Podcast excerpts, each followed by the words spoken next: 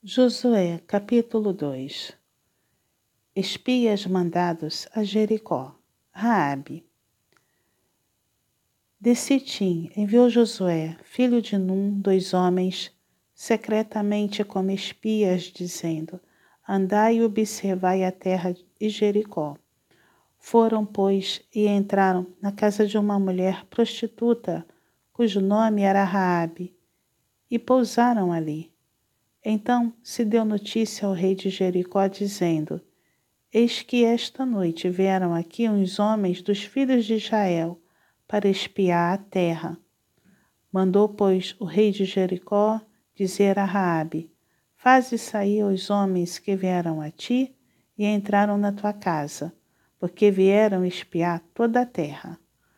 A mulher, porém, havia tomado e escondido os dois homens, e disse: é verdade que os dois homens vieram a mim, porém eu não sabia de onde eram. Havendo-se de fechar a porta, sendo já escuro, eles saíram, não sei para onde foram. Ide após eles depressa, porque os alcançareis. Ela, porém, os fizera subir ao eirado e os escondera entre as canas do linho que havia disposto em ordem no eirado. Foram-se aqueles homens após os espias pelo caminho que dá aos vales do Jordão, e havendo saído os que iam após eles, fechou-se a porta. Antes que os espias se deitassem, foi ela ter com eles ao eirado.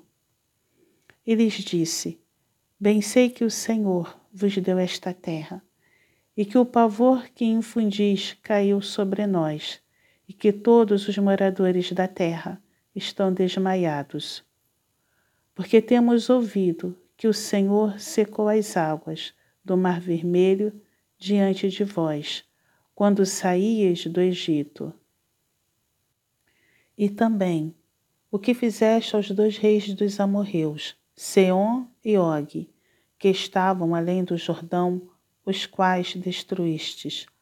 Ouvindo isto, desmaiou-nos o coração e em ninguém mais há ânimo algum por causa da vossa presença, porque o Senhor vosso Deus é Deus em cima nos céus e embaixo na terra.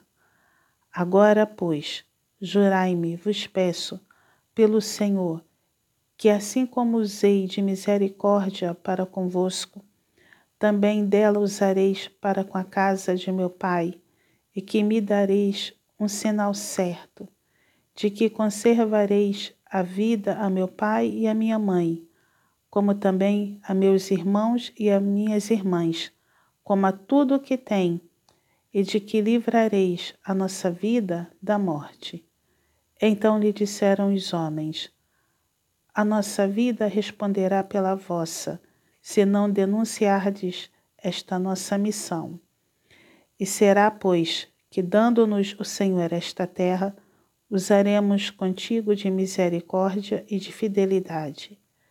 Ela então os fez descer para uma corda pela janela, porque a casa em que residia estava sobre o muro da cidade, e disse-lhes: Ide-vos ao monte, para que, porventura, vos não encontrem os perseguidores. Escondei-vos lá três dias até que eles voltem, e depois tomareis o vosso caminho. Disseram-lhe os homens: Desobrigados seremos deste teu juramento que nos fizeste jurar. Se, vindo nós à terra, não atares este cordão de fio de escarlata à janela por onde nos fizeste descer, e se não recolheres em casa contigo teu pai e tua mãe e teus irmãos e a toda a família de teu pai. Qualquer que sair para fora da porta da tua casa, o seu sangue lhe cairá sobre a cabeça, e nós seremos inocentes. Mas o sangue de qualquer que estiver contigo em casa caia sobre a nossa cabeça, se alguém nele puser mão. Também se tu denunciares esta nossa missão, seremos desobrigados do juramento que nos fizeste jurar. E ela disse: Segundo as vossas palavras, assim seja. Então os despediu, e eles se foram.